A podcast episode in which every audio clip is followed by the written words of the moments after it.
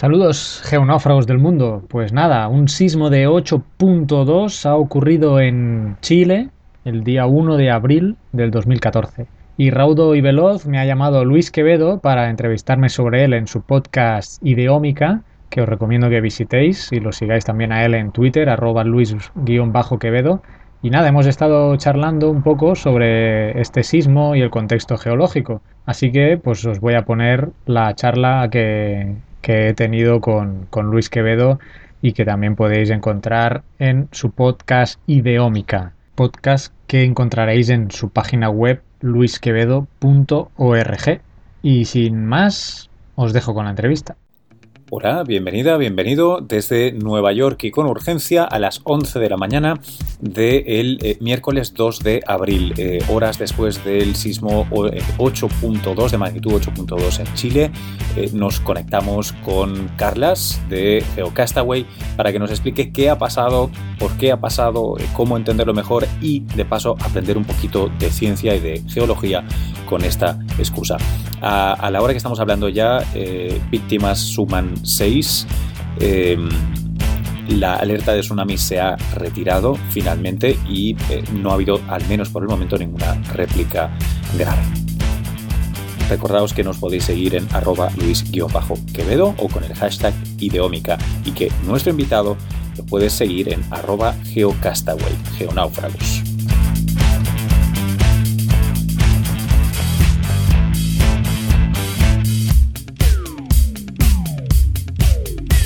Carlas, eh, bienvenido, good. Pues nada, aquí estamos otra vez, gracias por invitarme. Eh, la verdad es que tiene un poco de malfario esto, ¿no? Porque siempre que te invito es porque ha pasado una desgracia. Em, bueno, eh, geológicamente no sería una desgracia, son sucesos de la naturaleza, pero claro, como estamos los seres humanos colocados en ciertos lugares del planeta, pues a veces sí se convierten en desgracias. Pero bueno, geológicamente es un fenómeno interesante. Oye, y, geológicamente, eh, precisamente, ¿qué, es lo que ha pasado? Y, una cosa que sé que va a parecer un poco idiota, pero eh, ¿sabes que nunca me aclaro cómo funciona la escala Richter? ¿Qué, es lo que ha pasado y cuán serio es? Mm, vale, vamos por partes. bueno, ya como cuando hablamos de la erupción aquí del, del que ya mencioné toda esta zona del anillo de fuego famoso, Mm. Y resulta pues toda la costa occidental de, América es un contacto de, placas. Aquí en el caso de El Salvador era la de Cocos con la del Caribe, pero en este caso concreto del terremoto de Chile hay otra placa que se llama la de Nazca, que subduce, o sea, que se hunde bajo la, de Sudamérica, ¿no? Entonces, eh, ese movimiento, ese hundimiento, toda esa fricción de la placa de Nazca, que es una placa oceánica y que por densidad se pone debajo de la, de la sudamericana, toda esa fricción pues genera, genera sismos y también genera volcanes, ¿no? Entonces es el contexto geológico por el cual se ha producido este terremoto, ese choque de placas y esa subducción. En cuanto a la escala de Richter, eh, aquí hay confusiones varias, ¿no? Se habla, he estado viendo la tele, a veces mencionan, confunden intensidad con magnitud y mencionan mucho la, escala de Richter porque es la más famosa, ¿no? Cuando la verdad es que ya no se, ya no se está usando para hacer cálculos con sismos muy grandes. Ah, se usa otra escala que se llama de magnitud momento. Entonces, realmente, la, la magnitud de este terremoto ha sido de 8.2 no en la escala de Richter, sino en la escala de magnitud momento. Lo, ah. que pasa, lo que pasa es que los que inventaron la escala de magnitud momento eh, decidieron intentar acoplarla a la misma escala de la de Richter.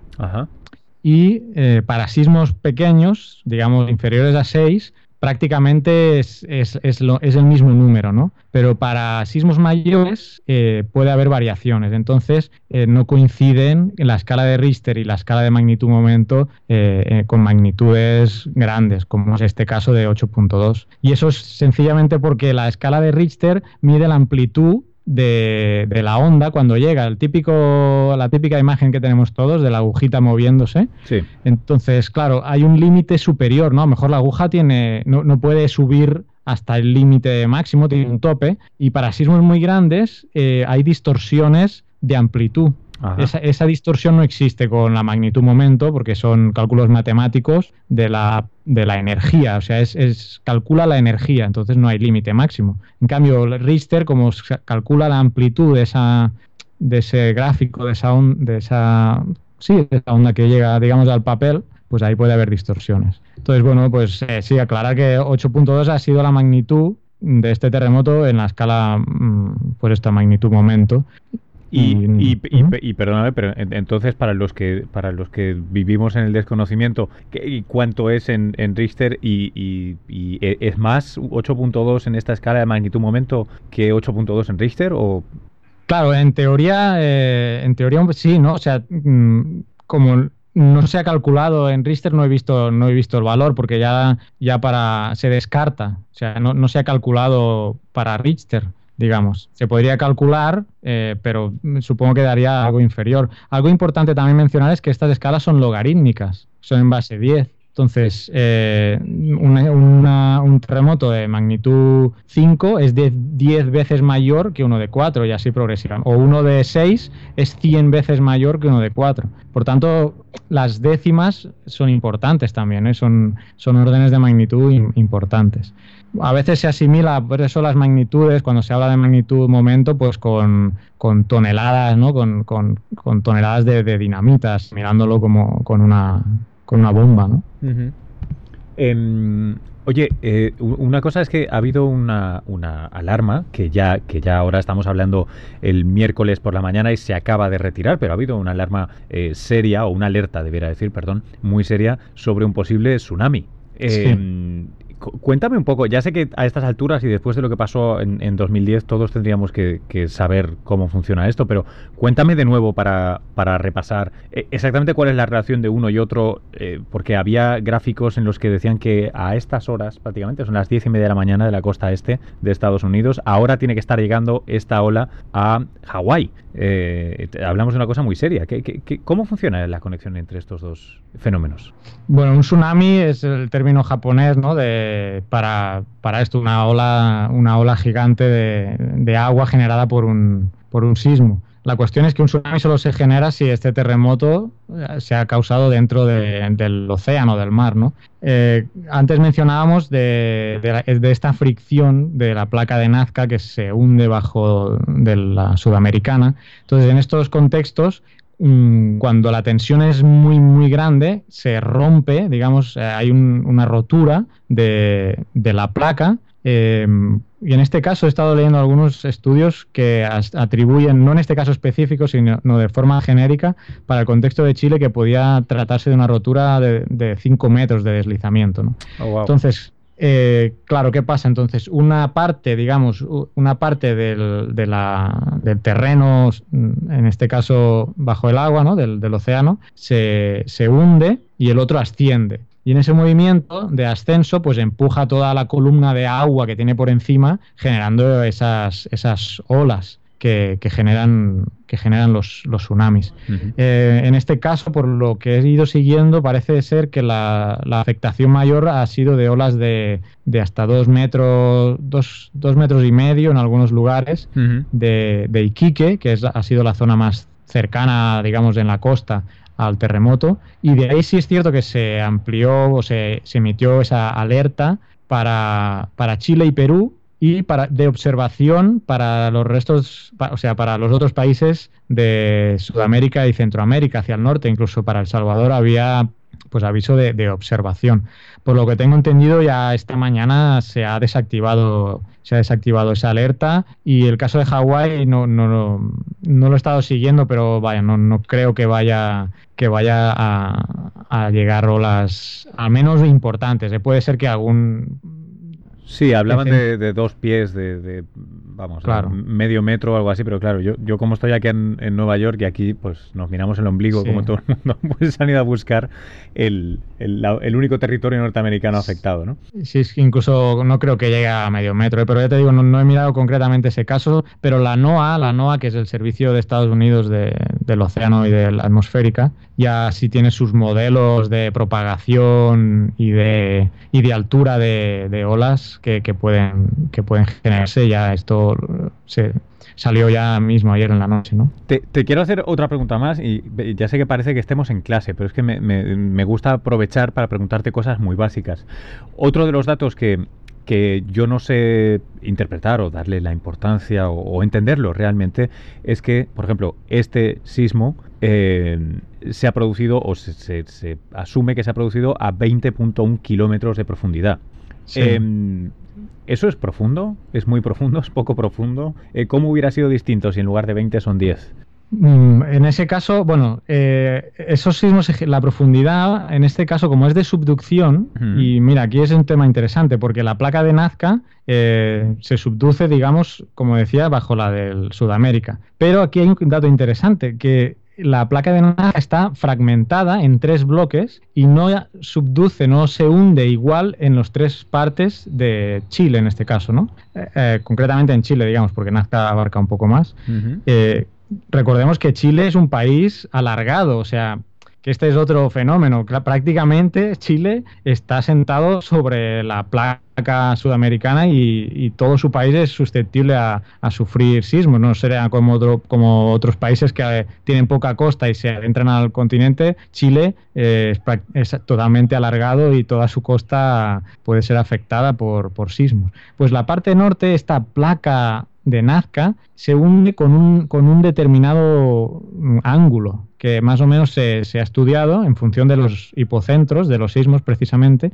que es un ángulo bastante pronunciado, hmm. de unos 30 grados. Y eso provoca que al, aparte de los sismos, que pueda haber volcanes bastante activos, porque al hundirse más, al estar más inclinada la placa hacia el interior de la Tierra, por decirlo de alguna manera, hmm. da pie a que haya, a que se produzca lava por fundido. En cambio, en la zona central de Chile eso no pasa porque la inclinación de la placa es mucho menor, es de 10 grados, es, es mucho más horizontal. Entonces, los sismos están alineados sobre ese plano, que tiene un nombre que se llama plano de Benioff, pero eso provoca que en ese caso no, haya volcanes, porque no, hay no llega a una profundidad suficiente para, para producir lava. Y luego en la parte sur, otro tercer bloque, eh, es muy parecido al norte, también tiene una inclinación muy, muy pronunciada. Eh, ¿Cómo lo vinculo esto con lo que me preguntabas de, los sismos? Pues eh, obviamente ese plano que, de Benioff, que es el ángulo con el que se hunde la, la placa de Nazca, marca las profundidades. Sobre todo ese plano puede haber sismos, ¿no?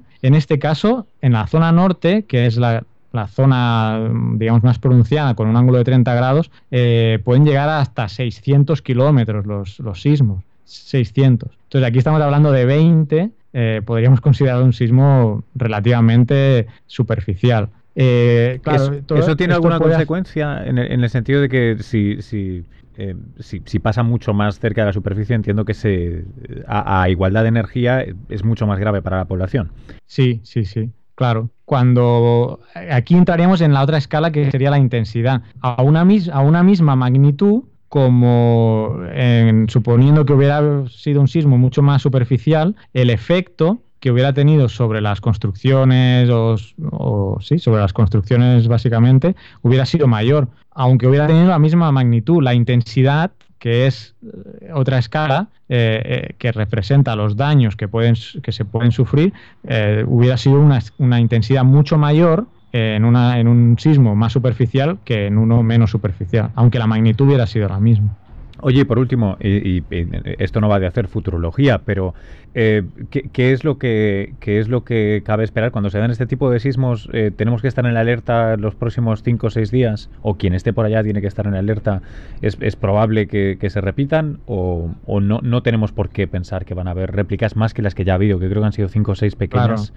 Sí, no, bueno, seguro que va a haber centenares, ¿eh? centenares de réplicas y aquí hay que jugar mucho con las probabilidades, ¿no? Eh, lo más probable, lo más probable es que siga habiendo réplicas hasta por meses. Oh, ah, sí, sí. Eh, algunas importantes, ya ha habido de hecho réplicas de seis, no sé si ha llegado alguna incluso a siete, o sea, puede ir habiendo. No es probable, no es probable pero no es imposible, pero no es probable que suceda otro de 8 superior, no es la probabilidad, pero pudiera ocurrir. Lo curioso aquí también es que eh, había habido un enjambre sísmico en esa zona. antes de este terremoto de 8.2. ¿Qué es un enjambre sísmico? Un, enjambre sísmico es cuando en una zona se localizan muchos sismos mm, moderados o pequeños, mm. muy concentrados en el tiempo sin llegar a producir daños, digamos. O sea, en esa zona ya había habido un, espacio de tiempo por semanas donde se habían ido registrando ya una sismicidad,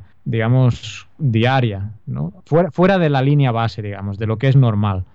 No es como aquí cuando el volcán pues tiene una emisión de gas o una microsismicidad propia del volcán y de repente ves que aumenta y dices, uy, ¿qué está pasando? ¿Se estará recargando la cámara magmática o tal? Pues en esa zona, aunque los sismos es cierto que no, no, no hemos llegado al punto de predecirlos, por lo que he estado viendo sí hubo una serie de 400 sismos, más o menos, 400, de diferente magnitud, en esa zona, las semanas previas. Entonces, bueno, eso puede podría haber sido un, poco indicador de que a lo mejor se estaba acumulando mm, cierta energía ya en, ese sector. Hasta que, pues bueno, eh, no suele, hasta que ha roto, digamos, como comentaba antes, esa, esa zona del suelo oceánico, rompió y se liberó esa cantidad de energía. Por eso no es probable que pueda ocurrir otro sismo de gran magnitud. También hay, este es un proceso complejo ¿no? del tema de los sismos, eh, porque puede transferir energía hacia otro lugar, ¿no? toda esa placa de Nazca puede ser que transmita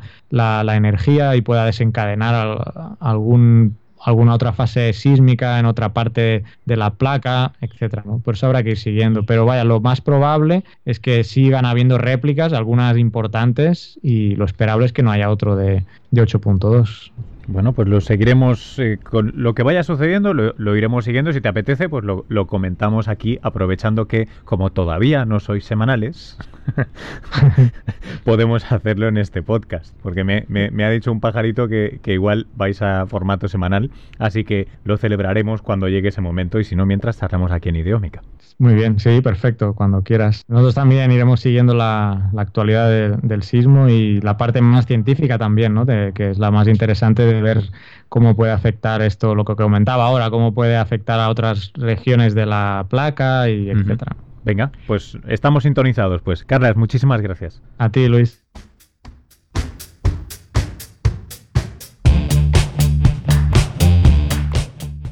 Envíanos tus comentarios, preguntas o sugerencias a geocastaway.gmail.com. Puedes escribirnos en nuestra web geocastaway.com. Búscanos en Facebook y en Twitter. Y escúchanos también a través de iTunes, Evox o Miro.